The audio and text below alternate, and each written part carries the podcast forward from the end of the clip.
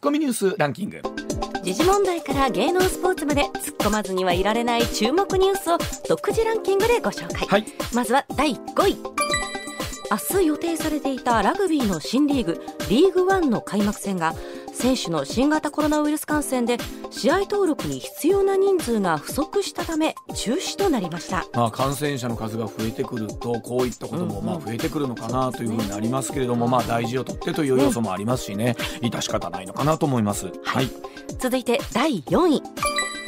飼育員3人が虎に襲われ負傷した那須サファリパークは昨日虎が本来いるはずの柵がついた飼育スペースではなく展示スペースに向かう通路に虎がいたため飼育員と鉢合わせしたとみられると明らかにしました。まあ、先ほどニュースでもありましたけれども、あのなんていうんですかね安全策っていうのはおそらくいろんな手順でやっているはずなんですけれども、はい。どっかのところがまあ抜け落ちていてうん。柵が開いたままになっていたええということですから、まああの虎ってね僕はあの一回バックヤードステージではい。見に行ったことがあるんですけど、はい。本当に怖いですよ。間近で見ると。当たり前ですけど。まあ大きいし速いし、はい、で。それが本当あの檻っていうか柵がないととか考えた時なんですよ。であのかなり大怪我をされたという話なので、うんはい。まあ、はい本当にね再発防止みたいなものはね。これ各動物園そうですよね、サファリパーク、ね。改めてということになると思います。はい、続いて第3位岸田総理は昨日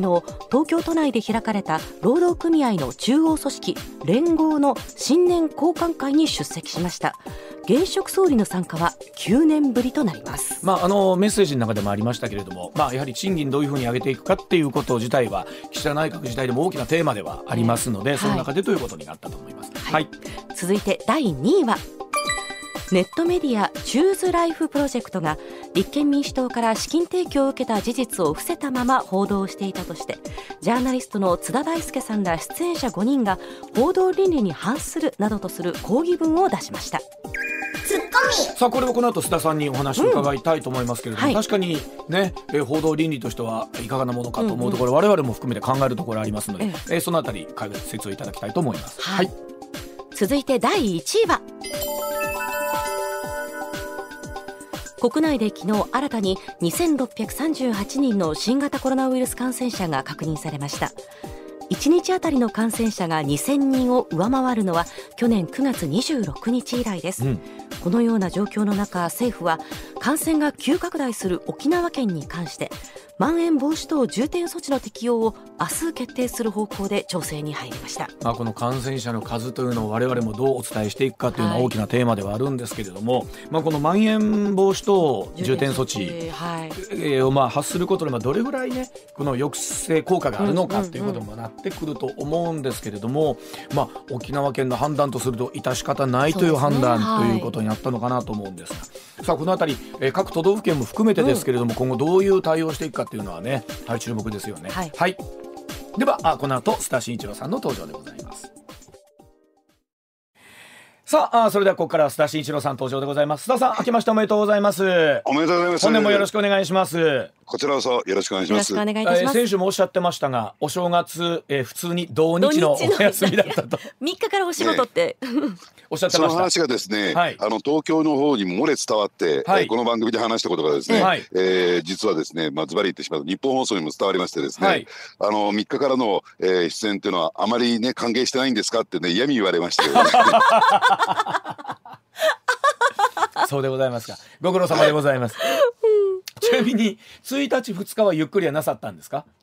そうですね、えー、1日2日はですね、うん。ほぼほぼもう、えー完全休養に当てましてですねあそうですか。はい。ゆっくりしました。は、はいい。それ何よりでございます。さあ、はい。それでは早速この話題から今年はお送りしてまいりましょう。こちらでございます万博推進局が発足。ビッグプロジェクト成功の鍵は？というところでございます。さあ2025年に開催される大阪・関西万博の準備を円滑に進めるためえ今月1日付で万博を担当する新たな組織万博推進局が大阪府と大阪市の合同で立ち上げられました、えー実施主体のお博覧会協会と調整やえー万博の機運を高めていくための業務になるということなんですがさあ果たして25年の大阪・関西万博、成功の鍵は一体どこなんでしょうかというところでございます。さあ改めてですけれども須田さん。はい。この大阪・関西万博今のところ、どんな感じで進んでるんですか、あはいあのー、そういった意味で言うとですね、はいはい、年末に松井市長とですね、ちょっとインタビューさせていただいたんですよ。そうでそうするとやっぱりあの順調に、えー、まああの作業が進んでいるというところで、うん、えー、松井市長もですねおそらく2025年、えー、政治家そのものを引退されているということで市長でも何でもなくなっているということなんですけども、うん、えー、それをですねちょっと見に行くのを楽しみにしているということであの一緒に2人で行こうじゃないかっていうことで 約束をさせていただきましてですね。ただその時はもう市長でも何でもないので、え普通に列に並ぶということで、えー、あのあのー、ほんまにでも、お話それますが松井さんはやめはるんですかね？その時は一市民として見に行ってらっしゃるんですかね？ええ、あの間違いなく一市民として見に行くというふうに言ってられましたしやっぱりあの人頑固ですからね。一度言い出したら聞かないと、えー、いうこともあるんで、ありますね。あのちなみに須田さんは70年の大阪万博の時っていうのはおいくつぐらいだったんですかあの小学生でしたね。えその時はお住まいは？えー、東京です。あ見に行きました？いや行かれなかったんですよ、はあ、えー、当時はですね高度経済成長の真っ只中で私も本当に行きたかったんですよ、うん、行きたくてですね、うん、まあ親は当初行こうというね意向を示していたんですが、はい、えー、やっぱりお金があまりなくてですね、うん、えー、やっぱり宿泊費であるとか、もちろん交通費ね、ね。はい、えー、含めていくとですねかなりの金額になってしまうということで、諦めざるを得なかった。ただその一方でね、あのじゃあ、えもし自分が万博に行ったら、えー、どこを行くのかどこを見に行くのか。で当時はですね、うん、アメリカ館とかソ連館が非常に人気でしたから、ね、何時間待ちなんていうね、えー、話になってましたね。何時間待ちですか？そうです。何時間待ちという列がずっと出てきてた。うん、へえ。あのですから例えばあのアメリカ館にはですね月の石が展示されていて、それを見るために数時間並べなければいけない。ね。えー、あるいはですねあのソ連間にはですね実際の、うん、えー、宇宙船がですね、うん、えー、ロケットがですね展示されたりしてこれも見たいなと、うん、ただ一日で両方見るのは不可能ということで、どこをどうやって順番に回るのかというのを脳内万博見学みたいなのやってですね。はあ、あの当時ってねあれなで,、ですよね。だから大阪以外のお住まいの方は親戚の親戚ぐらいを頼ってなんか宿代を浮かしてたって話もよく聞きますよねなんかね。そうなんですよ。ですから残念なことにですね、はい、えー、当時私の実家はですね大阪に親戚がいなかったから、今でしたらね上泉さんの家に泊まるっていうこともできるんですけども。はい。西村の家の方が広いと思いますけど、ね、はいはい。はいはい。でもぜひお越しください、はい、はい、でもということでなかなか行くのが周りでもねあんまり行ったっていう人はいなかったですね。でもやっぱこっちの方に聞くとやはりその須田さんぐらいの年齢の方特に、えー、小学校から中学校時代にその万博を過ごした方ってね、うん、あの思い出を超える思い出がないって言いますもんね。はい。そうなんです、ね、ぐらいやっぱりあの、ね、特にもう関西在住の方だったら。なんかすごい未来に明るい夢と希望を託しながらご覧になってたっていう方が多かったって聞きます。そうですね。メディアは連日この万博を報道しましたし、うん、えー、学校でもですねこの万博の話題一色でしたね。だからついついその時の万博と比較をしてしまうところっていうのがあのイメージの中でもあると思うんですけど、うん、万博のあり方自体がまた変わってますもんね少しずつね。そうですね、はい、あのですから1970年というとさまざ、まな技術が進歩していく中で、うん。うん、経済も成長していく中で、うん、将来に対する明るい展望というか希望があって、はい、例えばあの日本のですね、えーまあ、企業の,、あの展展示館ではですね、えー、あの将来的にはですねあの湯船に使っただけで全部体が上がってくれる、はい、人間洗濯機があると。僕映像でしか見てないんですけど拝見しました。はいね、まあそういった将来に対するですね希望というか、うん、要するに技術がこのまま進んでいったら、非常に便利な、うん、えー、ね、世の中になっていくんだろうなというですねところがありましたね。はい、ただ今回の万博はまあそれに対しますと比較しますとですねやっぱり非常にこう地味めなんですよ。はい、なんせ、えー、当初のコンセプトがちょっとこれは今改められてますけどね、うん、えー、命輝くという形で、はいはい、長寿であるとか健康であるとかというね、えー、ところに設定されてましたんで、はい、えー、まあそういった意味で言うとあのあまりこうねあの非常にこう広がりを持つものではないのかなという感じがしますね。あのテーマの設定も難しいですよね。はい、このある程度ものが飽和して、えー、ある程度の技術革新はもう我々も目にしてるところもあるじゃないですか。イメージも含めてね。そうですね。あのですからそのあたりがですね、じゃあ人を引きつけるだけのテーマ設定というコンセプトの設定が今後で展開していけるのかどうなのか、うん、ここが一つポイントなのかなと思いますよね。ねああとはいかがですか？こうそのオリンピックとかもそうなんですけどやはりその1960年代の東京オリンピック含めてそうですし、何かこのその時のイメージとダブらせてっていうものが多いですけど、ええ、明らかに時代が変わっているので何をもって成功とするかっていうのも難しいですよね須田さん。うん。うんうん、そうですね、うん、えー、ただですねあの関西あるあるいは大阪にとってですねやっぱりこの万博をきっかけに、うん、ある種のこう起爆剤にして世界各国からどんどんどんどん大阪にそして関西圏にですね人が来てもらうようにしようじゃないか、うん、そのショーウィンドにしようじゃないかというね、はい、えー、そういう立て付けはあの変化はないんですね。はいはい、ですからあのそういった意味でいうところアジアの中の、うん、えー、大阪関西というふうに位置づけてましてね、うん、例えば先ほど申し上げたようにですね長寿であるとか健康という点でいうとですね、うん、かなり阪大を中心とするですね医学部門が前面に出てるんですよ。ですから、あのー、まあ言ってみれば、えー、観光ではなくてその治療だとかあるいはですね健康を目的にそういったですねサービスを受けることを目的にですね、えー、大阪に来る関西に来るっていうね、えー、いうところが、えー、一つね焦点になってくるのかなと思いますけどね。あのついつい思うんですけどね、えーと、と USJ もあるじゃないですか。はい、東京にはディズニーランドもあるじゃないですか。うん、あの、はい、なんていうのかな。万博ってなんかそこにこう変な言い方ですけど勝てるのかなみたいなね魅力として、うん、特に若い世代とかになってくるとと思ったりもするんですよね。まあどっちも行きゃいいんですけど、えー、お万博だけをこう果たしてどれぐらいの人がみんな見に来てくれるのかなっていうね思いもありますし。えーあの、うん、ですからね、まあ、こういった言い方というのがいいのかどうなのかあれなんですけれども、はい、私もですね万博の、まあ、大阪で主催した万博のですねシンポジウムに何回か参加させていただいて、パネラーとして発言してるんですよ。はい。はい、でその中でね、まあ、あのある、えー、医学部の先生がですね、うん、要するに認知症の方でも楽しんでいただけるような、うん、そういった万博にしたいと。へー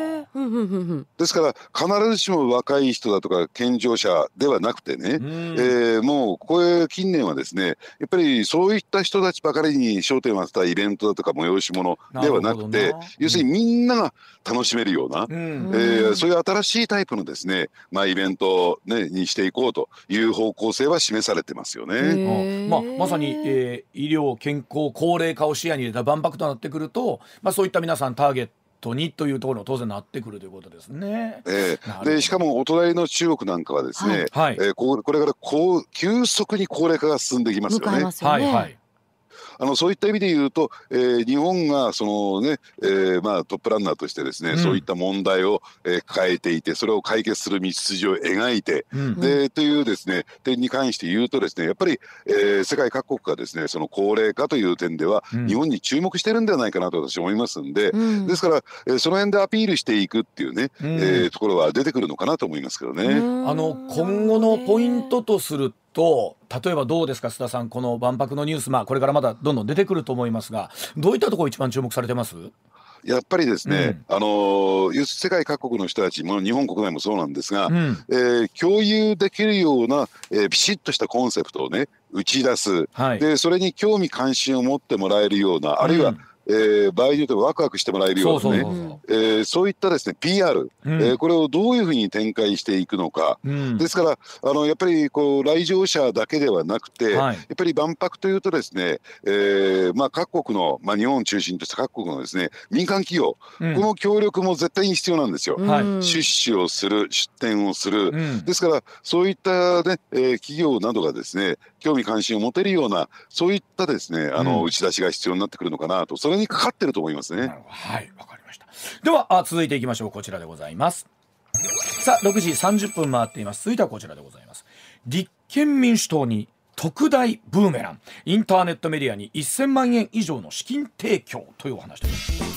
さあ国会議員はですね有識者が議論するインターネット報道番組を制作配信するネットメディア Choose Life Project というものがあるんですが立憲民主党から番組制作費名目で合計1000万円以上の資金提供を受けながら事実関係を伏せていたとして出演者でもありジャーナリストでもある津田大介さんら5人がえ昨日特定政党から番組制作に関する資金提供を受けていたことは報道倫理に反すると抗議声明を発表いたしました。えチューズライフプロジェクト本日中に経緯を報告するとしていますが、え現在立憲民主党の議員が名誉毀損で訴えているツイッターアカウントダッピーの件に関する特大ブーメランとも言われている問題。さあ須田さんはどんな風に感じてらっしゃるのかというところでございますがさあ、ええ、まずは、えー、この今2つ出てきました。 Choose Life Project。それから Dappi というのがあるんですが、えー、まずは、はい、 Choose Life Project。こちらからちょっとご紹介いただいていいですか？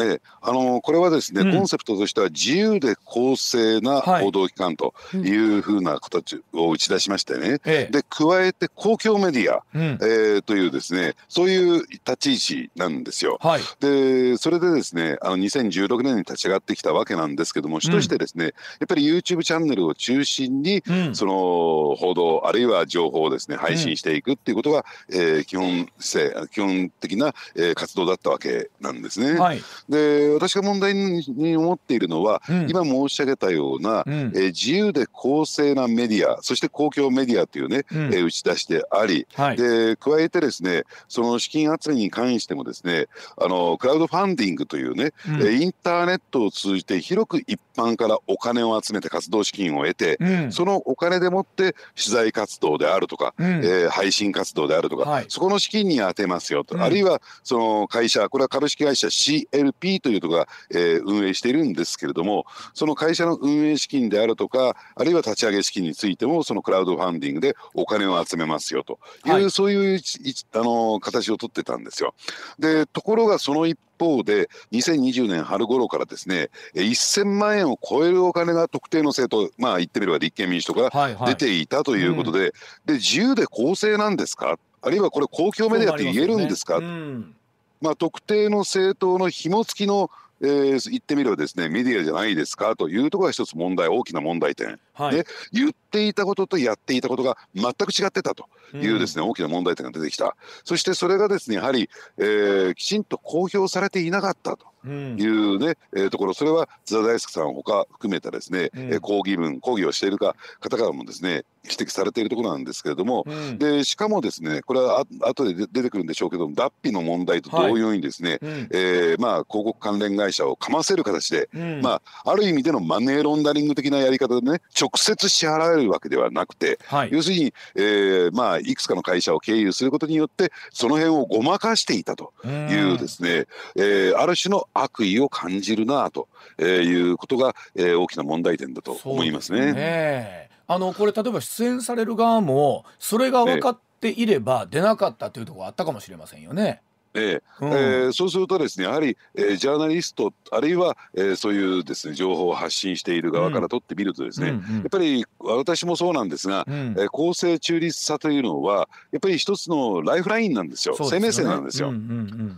だから、えー、やっぱりその色付きであるというふうに見られた瞬間に信頼性を失ってしまうことになるからその辺についてはよくよく気をつけてるんですね。うん、でただ自分がですね深く関わっていた今申し上げた、えー、チューズライフプロジェクトのようなメディアがですね、うん、やっぱり色付きだったということは、えー、我が身もですねやっぱり色付きじゃないかというふうに疑われても仕方がない、はい、そう指摘されても反論のしようがない、うん、だからこそ抗議をしたというところになっていく、なんですね。で一方でそのブーメランと言われてる方のその脱皮の方なんですけれどもこれに対する名誉毀損って改めてちょっと整理いただいていいですかここ。えーはい。えー、これについてはですね、はい、ツイッターアカウントというか、えー、ツイッターでとして情報を発信しているところですね、うん。はい、というところなんですが、その立憲民主党のその国会議員に対して、まあ、小西さんなどのですね、うん、えー、国会議員に対して、えー、嘘の虚偽のですね、えー、情報を発信したということで、うん、えー、これは今、えー、名誉毀損訴訟のですね対象になっている、うん、その訴訟のその過程の中で、プロセスの中で、その脱皮そのものをですね、ツイッターアカウントそのものの、えー、まあ、えーまあ、実態をですね明らかにしなきゃならないということで、うん、まあ開示請求をしたところですね、うん、えー、それが、えー、自民党と関係の深い企業だったということが明らかになった法人だったということが明らかになった、はいはいはい、でそうすると要するに小西さんほかですね、うん、えー、立憲民主党野党の国会議員を、えー、批判したというのは、これ自民党の意向が働いていたんではないかあるいは自民党のお金が、うん、えー、ね、影響したんではないかというふうなふうに言われている。ただどうなんでしょうね。私少なくくともですねこう分けて考えた方がいいんだろうと思うんですね。うん、その脱皮の方は結果的に一緒なんですよ。はい、あのまあ一定の方向にですね、えー、情報の受け手を誘導していくというですね、うん、その点では、えー、脱皮も CLP も一緒なんだけども、うん、ただ一方はですねデマと言われている誤った情報をもとに、えー、それを誘導する。まあ、ここはですね、えー、法的に問題が出てくるんだろうなと。で一方の CLP に関して言うと要するに先ほどね津田大輔さんが言われたように、はい、放送倫理上の、うん、えー、問題はあるに報道倫理上ですね、うんうん、報道倫理上の問題はあるにせよですね、はい、そこに何か違法行為があったのかというとそこはですねなかなか難しいところがあるのかなと思いますね。あの特にやっぱり今放送と通信って我々もそうなんですけど放送と通信の境目みたいなものは、まあえー、もっと言うとメディアミックスはどうしていくのかみたいなところありますけれども、ある意味では YouTube チャンネルとかいわゆる、えー、通信のところに関して言うと比較的自由に放送できるわけですよね。え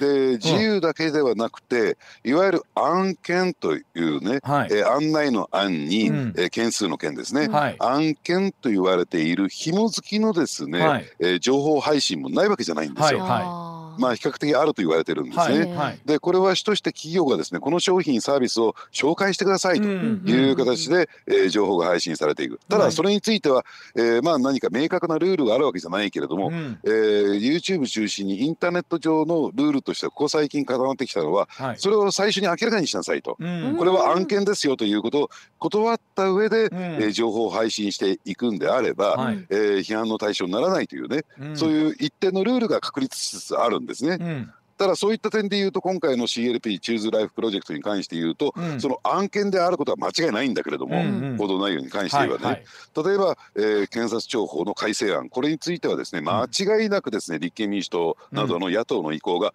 反映された情報配信であったことは間違いないんだけども、うん、その辺隠してるんですよ。はいこれは公正中立な、はい、えー、まあ言ってみればですね報道なんですよということを装ったというところが一つ大きな問題点なのかなと思いますね。あの今おっしゃったように、いろんな例えば広告代理店さんが間に入ってなんとかでとなってくると、はい、あのおっしゃったようにいや知らんかったっていう話じゃないだろうということですよね。あの、うん、もともとのお金を出してたのは誰やったか知らんかったとは言わせへんでっていうことなんでしょうね。うん、そうですね、うん、あのですからそういった点で言うと繰り返しになりますけども断ってやっていたのであれば、うん、ねえー、まあ少しですね罪は軽くなるのかな、まあ、とは言ってもそういう思いで見ますわね、うん、あそうかと、えー、うんうん、前提としてね、前提として。でただそれは自由な公正な公共メディアと言えるんですかという問題には関わってくる。ですからねやっぱりもうそのメディアとしてのあの信頼性は一気に私は失ったと思いますよこれは。まあでも本当どうですか？須田さん自身もそうだと思いますがここ数年ねいろんな YouTube チャンネルとかインターネットチャンネルと言われるものがまあ本当乱立してると言ってもいいと思うんですけれどもその中でこう独自性をみんな出していきたいと見てほしいという中でね、えー、まあそれには少なからずお金もかかるしっていう、はい、まあ今そういう状態になってますよね、ネットメディア自体が。そう,、うん。そうですね、ですから私気だったのは最初にですねこの媒体が立ち上がった時に、うんはい、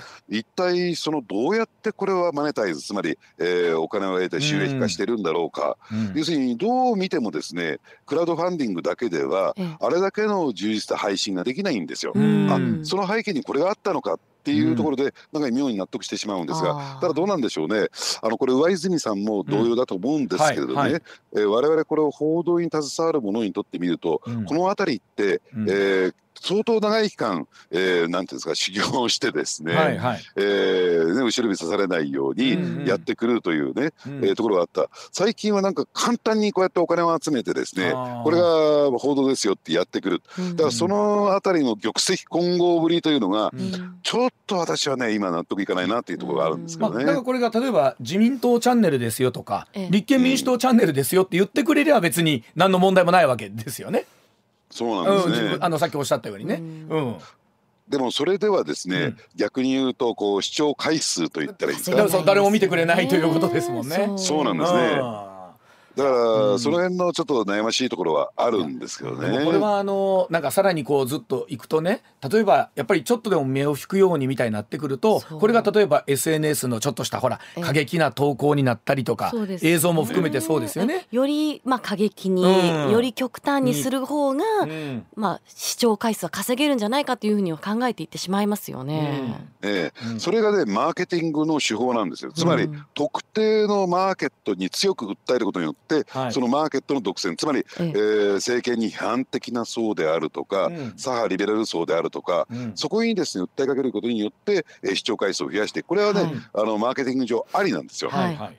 ただそことですね資金源が、うん、えー、結びついていると話は違ってくるよということなんですね。だから僕全然過激にやりはるんやったら全然やったらいいなと思うんですよ。でその代わりそういうふうにおっしゃっていただいたらそういう好きな方が見に行きゃいいじゃないですか、うん、わーっと。ただあのこの中にあったのは公正中立なっていうことを歌ってしまってたゆえにこういう話が出てくると、いやちょっとちゃうんちゃうかというふうに思いますよね。えー、そしてもう一つ反省点がね、うん、あのやっぱりこの大手メディアでえー、活動されていた方が立ち上げた公正中立な公共メディアということでね、うん、えー、かなり積極的にやってきた、うん、でそこで発言した野党の国会議員の、うん、えー、発言内容がですね、うん、えー、一般的な大手メディアがそれを引用するっていうね逆流が始まったんですよ。あなるほど。なるほど、うんですから、これ、大手メディアサイドもですね、うん、まあ、ある意味で被害者というか、まあ、それはいけないんですよ、はい、大手メディアがきちんと検証しないということが、うんうん、えー、最大の問題点なんだけれども、はい。うん、その辺のですね相互のですね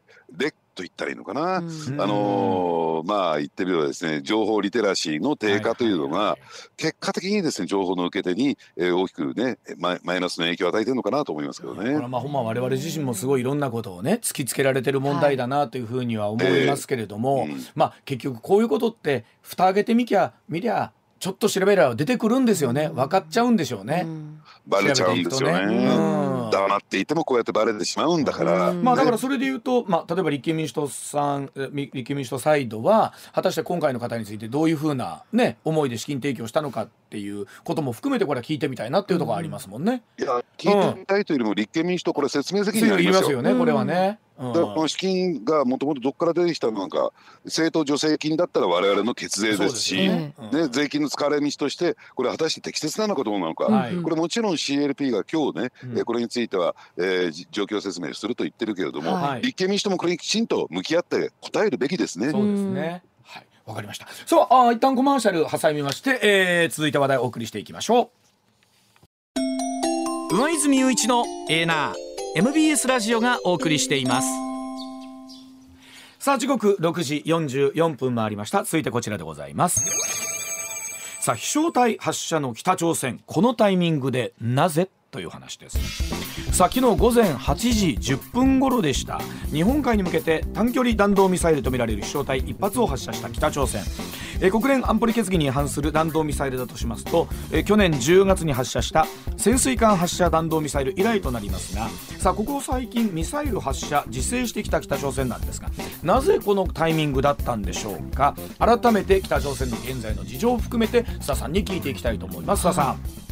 はい、はい、あのやはりですね、うん、あの最大のポイントっていうかですね、うん、えー、まあ、北朝鮮側の要求っていうのは、まあ、やっぱり、え経済的に相当苦しい苦境状態に陥っていると、はい。えー、経済が回らなくなってきた、えー、でそれはともとりも直さずですね、えー、食料事情も悪化しているというところ。でそれに対してやっぱり、えー、国連制裁決議が相当効いてるんですよ、うん、早くこれをなんとかしろと、うん、ね、いうところで、まあ、その国連制裁決議の解除もしくは、えー、国際的にですね経済支援だとかね、うん、えー、そういったところを要求するためにデモンストレーションみたいな打ち上げ班みたいにですね、えー、ミサイルを発射してしてんだろうなと思いますね。これでもいつも思うんですけど、うん、あのそうやって発射したから言うて経済制裁が解除されるもんじゃないじゃないですか。えーえー、そのミサイル作るのにいくらかかってますねんって思うから。ね、うん、ねだからただそうは言ってもこれしか手法がないんですね。これしか手法がないということなんですね。つまり、えー、ミサイルの開発核開発、えー、これをですね、えー、やめさせたければ断念したければ金出せっていうのが北朝鮮の基本的な、えー、スタンスですからね、うん、あの昨日ね意味軸もちょうどこの時間帯で北朝鮮の、あのいわゆる外貨獲得のためのルートの話をしたところだったんですね。で、国内がそんなふうになってくるとそれまたねなんならミサイルでも撃ってくるんじゃないかって言った尻からだったので我々もちょっと驚いたんですけれども、やっぱりそのあたりの動きみたいたいなのはあったんですか？ええ、はい、あのー、まあズバリその動きがありましてですね、はい、どういうことかというと、はい、まあちょっと固有のね企業名は申し上げられないんだけれども今私も取材中で、はい、おそらく私を含めてね、いくつかのメディアから出てくるんではないかと思うんですけれども、うん、在阪の大阪にあるですねある不動産会社が、うん、えー、まあちょっと、えー、起点起点というかね、えー、キーカンパニーになっていてですね、そこがですね香港に送金しそのお金が北朝鮮に入っているというですね、うん、そういう資金ルートがここへ来て明らかになりつつあるんですよ。うん。でただこれはもちろん国連の制裁決議に反するものでしてね、はい、で要するにどうやってこれをお金を捻出するのかというと、うん、不動産案件。例えば、えー、不動産開発をしますよ、うん。うん、でそこに、えー、お金が例えば、えー、例えばというよりもですね具体的に言ってしまえばある大手銀行が、はい、えー、融資をしますね。ファイナンスをしますね、はい、そのお金の一部が、えー、北朝鮮に流れているということがまああのー、まああの、うん、警察等のね、うん、捜査によって今明らかになりつつあるんですよ。はい、でそれによって、えー、今そのルートが遮断されつつあってですね、うん、えー、その大手金融機関はお金を一切出さなくなってしまったんですよ。うん。その企業に対する融資を出さなくなってしまった。はい、で結果的にですねこれがですね、えー、まあ日本日本に対しては相当効いてるということがちょっと見て取れるんですね。うん、でそうなってくるとですねまたミサイルが飛んでくるっていうなんか理屈としてみればどないない理屈やねんっていうふうに思いますけどね。うん、え。あのですからそういった非合法な、えー、資金であのなんとか経済を維持してきたこれがなかなかできなくなってきた、うん、ということであればある意味でですね大手を振ってということだったらいいんですかね、うん、えー、オープンな形で、えー、資金提供というのを要求し始めたのかなと思いますね。これねまあ本当に例えば北朝鮮自身が今後どうなっていくのかっていうのはここをまあ本当にもう数年の永遠のまあ数年どころかもう永遠のテーマなんですけれどもこれは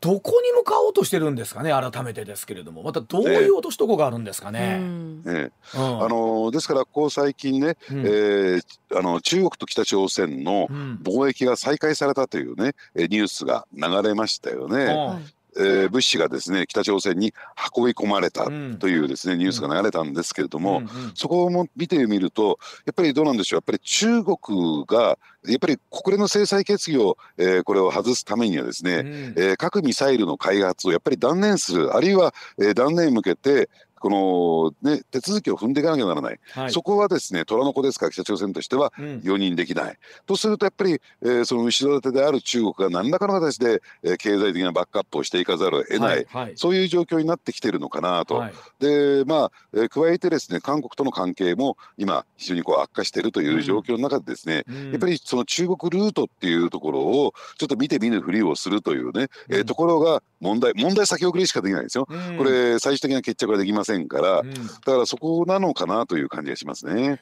あの改めてですけどね、うん、北朝鮮の国内は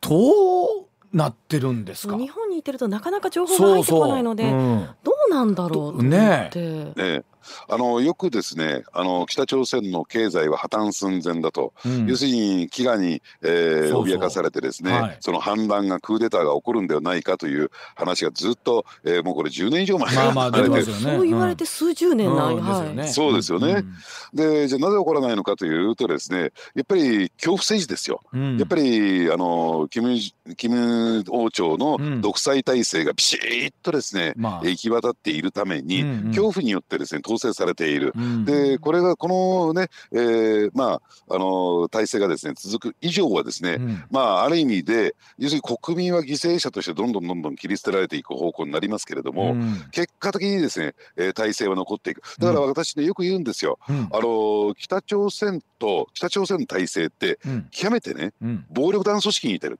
シーッとしたピラミッド構造になっていて、要するに大親分がこうだ、うん、えー、白いか黒いカラスも白だと言ったら、えー、もう全体の組織としても、うん、えー、白いカラスもあ黒いカラスも白だということに成り立ってしまう。ですから、えー、トップが崩れない限りですね組織はなくならないというのがですね、うん、えー、まあ、そういう形になってるのかなと思いますね。これでもまあ本当に普通に街で暮らしてる方とかっていうのはねあの実際この飢餓状況にあるっていうのはどういうものなのか全くその映像も見えてこない部分もあるじゃないですか我々にとって、うん、どういうふうな暮らしをしてはるのかなっていうのを思うんですよね。で北朝鮮が公開する映像としては割と豊かな人たちが映っていたり豊かな服装もそうですし。うん。うん。だから全く現状がね見えてこないんですよね、ね、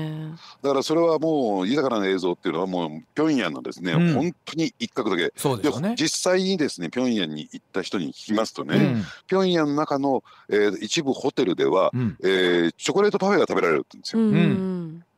とんでもない高い金額なんでしょうけども別に映像に映るわけでもなんでもない、はい、そういった特権階級はですね、うん、豊かな暮らしを豊かな暮らしっていうふうに言えるのかどうかは別としてもですね、普通の暮らしがえできる、うん、でそれ以外の犠牲に全部成り立っていてですね、うん、もう地方に行くとですね、うん、もうあのそこら辺の、えー、なんていうんですかね、雑草を全て食べ尽くして、あの木の皮を食べ尽くして、はい、というようなですね、はい、そういう状況になっている。で空腹を紛らわせるために、え北朝鮮がですね、えー、国家を挙げて作っている例えば覚醒剤であるとかね、うん、えー、それを打ってしのいでるなんていうのがごく当たり前の光景としてあるようですね。はあ、でもそれでもなんでしょう。あの一大事にならないっていうのは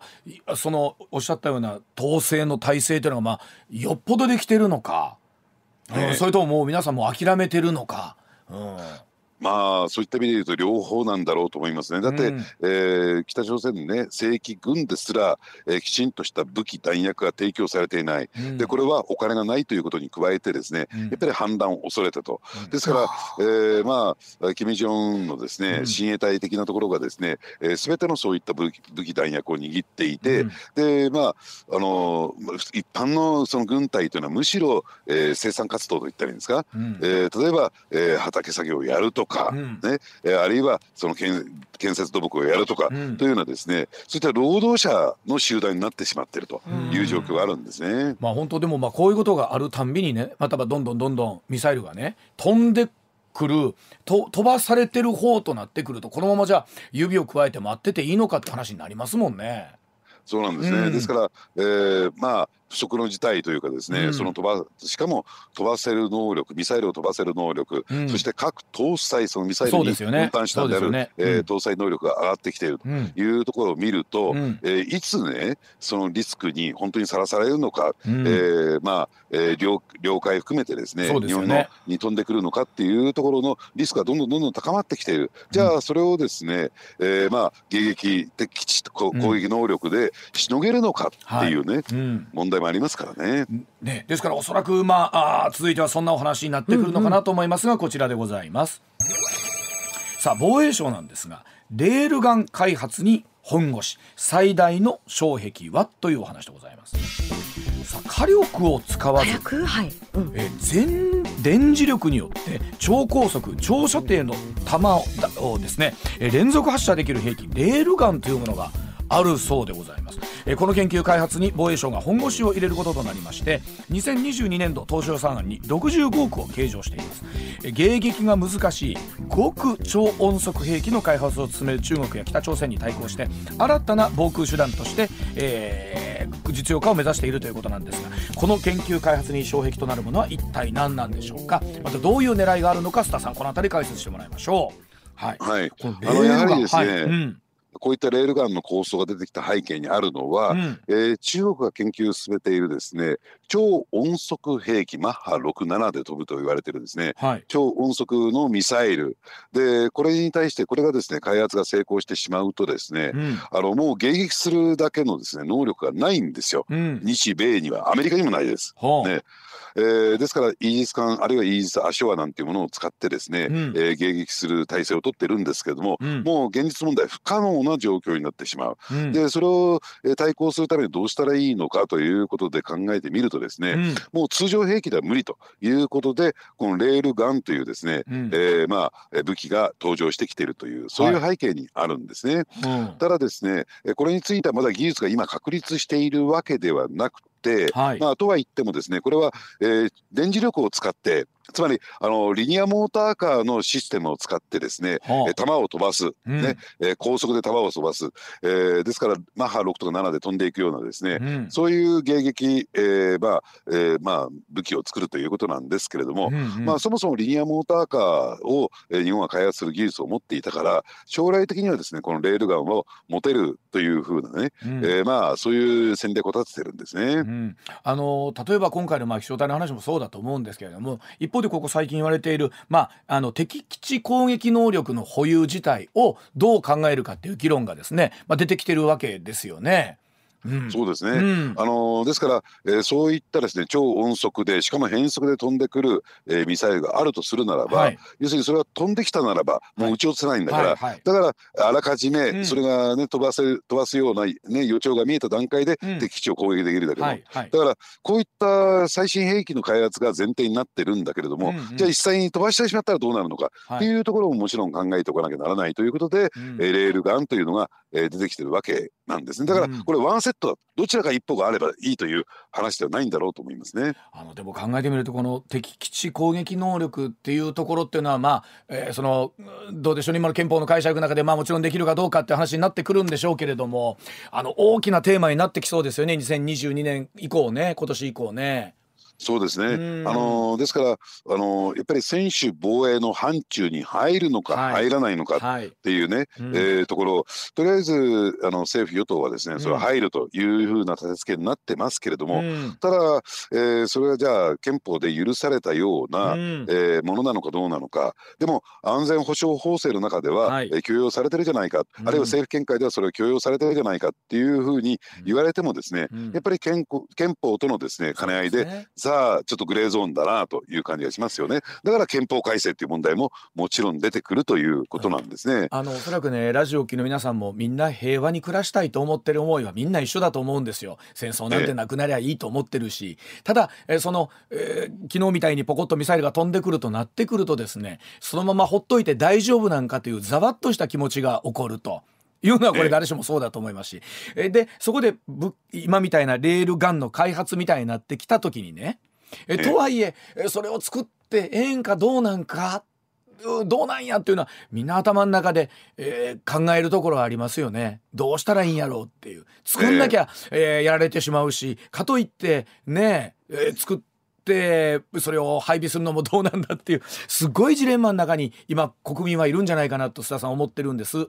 そうですね、うん、あのですからこれ2つポイントがありましてね、うんうん、えー、1つはですねそのレールガンを開発すればさらにその能力を上回るような、うん、兵器が開発されてくる。これはとめどない、えー、兵器開発の,、ね、あのエスカレートがしていくんだろうと思います、はい、これが1点目、そしてもう1点はですね、うん、えー、そのレールガンを作ることは可能なのかもしれないけれども、本当に作るだけの能力があるのかどうなのか、はい、ということなんですよ。うん、で先ほど申し上げたように、うん、えー、超電導のですねあるいは電磁力を使った、えー、技術を使ったまあ先端技術ですよね。うん、でこれは確かに日本国内にはある、ね。でこれをですねさらに研究開発を進めていけば、将来2020年代後半に持つことが可能なのかもしれない。でもその日本国内にある技術というのを果たして。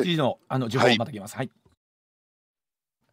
佐藤さんごめんなさいお話途中になりました。はい。ええはい、あの果たしてその日本国内にある先端技術が使えるのかどうなのかっていうところが一つ大きなポイントなんですよ。うんうん、でどうしてかというとそういった技術というのはあアカデミズムを含めたねつまり学問研究の部分を含めた民間にあるんですよ民間企業であるとか、うん、あるいは大学研究機関にあるというのが実態なんですね。はいはいうん、そういうそういった民間技術特にその学問の世界のですね技術については現実問題として現状ですねその軍事転用がまあ、あのシャットダウンされてるという状況にあるんですね。でですから例えばですよあの日本はあの、ね、弾道ミサイルを作るだけの技術が国内にはあるんだけれども、うん、ただ弾道ミサイル持つ持てないっていうか開発できないんですよ。はいうんでどうしてかというとですね、えー、大気圏にですね再突入してくるだけの技術が今防衛省を含めた、えー、軍事部門にないんですよ。うん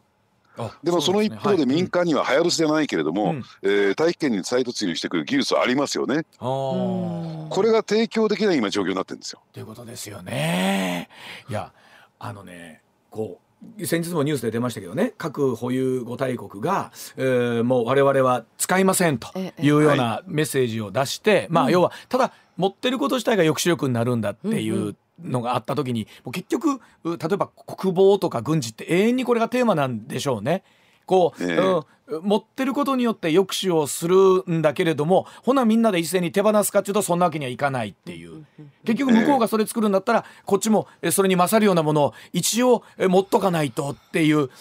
ねえ。このそうですね、うんただあの繰り返しになりますけど、うん、日本の場合はですねそのあたりの技術先端技術の取り扱いについてはですねやっぱりこうルールを作る、うん、要するに、えー、確かにですね軍事技術に転用するっていうことはいろいろと反対論はあるけれども、はい、その結果ね、えー、国家が国があるいは、えー、主権がですね脅かされて滅びてしまっていいのかどうなのかっていう議論もやっぱりしていくべきだと思いますけどね。あのおそらくまあそれこそあのクリミア情勢含め台湾情勢含めなんですけれどもこう世界中がきな臭くなってくるとねやっぱりこういう議論っていうのがぐっと湧いてきて、うん、ともするとその感情の部分と現実の部分とっていうのをあの我々も整理をつけながらお伝えしていかないといけないなと須田さん思うんです。この手の話になってくるとね。そうなんですね。うん、で日本を取り巻く国々っていうのはさっきのね北朝鮮の飛翔体の話じゃありませんけれども、はい、善意での国々ばかりじゃありませんからね。そうなんですよね。そうなんですよね。だからそれはあの近海に住んでる方からするとねちょっと間違うたら飛んでくる可能性があるわけじゃないですか。近海どころかもうね、ね日本どこでも、ね、どこでも、ちょっと間違うたら飛んでくると思ってきた時に、ほんなら、ほんまにそのでこのままの状況でええんかったら思いますもんね。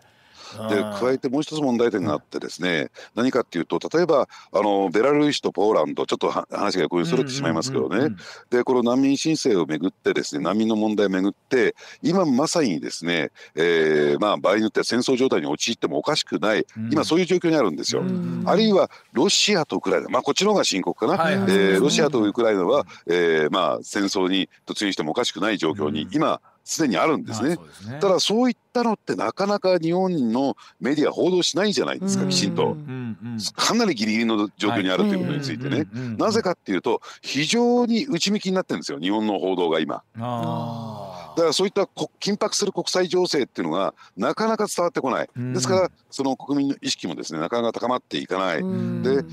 ー、ですからこういったですね中国がこれだけのね兵器を開発していて、今日本は相当なリスクにさらされている。あるいは中国のミサイルは、うん、えー、日本国土を狙っているんだと。相当な数が狙っているんだ、うん、そういうところもなかなか伝わっていかない。でロシアはですね今ウクライナに侵攻しようとしてるんだ。ロシアといったら日本の隣国ですよねということもなかなか、えー、伝わっていかない。このですねなんていうのかな、えー、まあぬるめ的な状況っていうのがかなり深刻だなと思いますね。上泉雄一のエーナー MBS ラジオがお送りしています。さあ時刻まもなく7時44分になります。ではこのコーナーお送りいたしましょう。メガネの愛玩がお送りする日替わりニュースメニュー。今日木曜日はおじきの今日の裏ネタさあ須田慎一郎さんにですねまた今年も、はい、えー、取材の末に掴んでもらいました裏ネタをいち早く教えてもらおうというところでございます、はい、では須田さん今週もよろしくお願いいたします。須田さんお願いします。はいどうなる電波オークション各社の事情とはということで、はい、あのまあこれは別に今に始まった話じゃなくてここ近年ですね、うん、この電波オークションっていうのが、はい、あの結構話題に上っているというか、ね、注目集めてますよね。はい。うん、でそもそも電波オークションって一体何なのかということなんですけども、うん、あのこの電波というのはねこのラジオ局も電波使ってますし、はい。えーまあ、いろんな形で、えー、企業が電波を使ってるんですが、そもそもこの電波っていうのは誰かの持ち物じゃないんですよ。誰かの所有物じゃない、うん、えー、国民共有の財産というふうに考えてもらっていいんですけども、はい、でこれをですね割り当ててあなた使っていいですよ。あなたこれ利用していいですよって割り当ててるのが、えー、まあ政府、まあ、総務省という役所なんですね。はいうん、でこれについてはですねあのー、まあ帯域っていいうのをあのラジオの皆さん聞いたことありますかね、はい、えー、帯の息というふうに言うんですけども、よく英語ではバンドなんていうふうに言われるんですけどね、はい、あの帯域によってはですね非常にこう利用価値の高い非常にこう便利な、えー、スムーズに通信なんかができるような帯域と、うん。うん、そうじゃない、えー、帯域が分かれてましてね、はい、で実は非常にこうですねあの利用か利用価値の高い帯域をですね、うん、あのプラチナバンドなんていう言葉で使うわけなんですけれども、はい。はい、そういったその利用価値の高い、ね、あの帯域についてはですね、えー、携帯電話会社などが今、独占的に割り当てられているとい。う形を取られてるんですね。はいまあ、この場合の携帯電話会社といってもですね大手3社です、うん、えー、NTT ドコモ、うん、えー、ソフトバンクなどのですね大手3社に独占的に割り当てられてるんですが、うん、ただしかもですねそれが格安で非常に安い、えー、利用料で割り当てられていると。はいでいうことなんですけどね。携帯電話会社が出てきた時にはそれでも構わなかった。あまりその電波のですねあのまあなんつったらいいんですかその利用したいというね、はい、企業や個人があまり多くなかったものですから、うんうん、もう将来成長が見込める、えー、携帯電話会社どんどんどんどん使ってくださいということで割り当てられたんですが、はいうん、これからですねいよいよ IoT の時代を迎えましてね、うん、IoT というのはインターネット・オブ・シングスいろんなものがそのインターネットに接続されてそれは通信回線というかですね電波を使ってですね、えー、データ情報のやり取りをする。そういう時代になってくるとですね、うん、混み合ってきてるんですよ今、はいはい、この帯域が。はい、でそうするとですね、えー、なんか優先的に携帯電話会社割り当てられてるけれども、うん、ね、でしかも格安って何割り当てられてるの？それってあのー、ね優遇されてるんじゃないの、うん、携帯電話会社だけが特別扱いされてるんじゃないのか、という問題が今出てきてるんですよ。ですから、えー、これについてはですね適正なまず一つはその利用料については適正な価格で、うん、そして、えー、携帯電話会社などに優先的に割り当てたものについては、うん、広く一般にも開放していこうじゃないかという当然の動きが出てきてるんですね。うん、ですからでどうやったらいいのかというとあのー、まあ一般公開入札じゃないけれども、要するにオークションにしてねえー、高い値段をつけたところ、うん、そこに貸し出せばいいんじゃないかとい。うことになってきたんですが、はい、いやいやちょっと待ってよと、うん、ね、携帯電話会社にとってみるっていうと、えー、自分たちはこれで商売やってきたんだから、うん、ね、それ一方的にそちらの都合で、ね、取り上げられるのは、ねえー、困りますよというような話になってきてるんですね。はい。